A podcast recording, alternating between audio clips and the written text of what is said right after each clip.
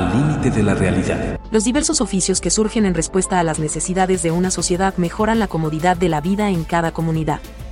Contamos con panaderos, herreros, agricultores, porcicultores, albañiles, carpinteros, mecánicos, ojalateros, curanderos, yerberos y muchas más ocupaciones. Este sábado, deseamos presentarles un oficio nacido de la necesidad de captar y almacenar agua, ya sea de lluvia, manantial o red pública, para su uso en huertos agrícolas o en residencias.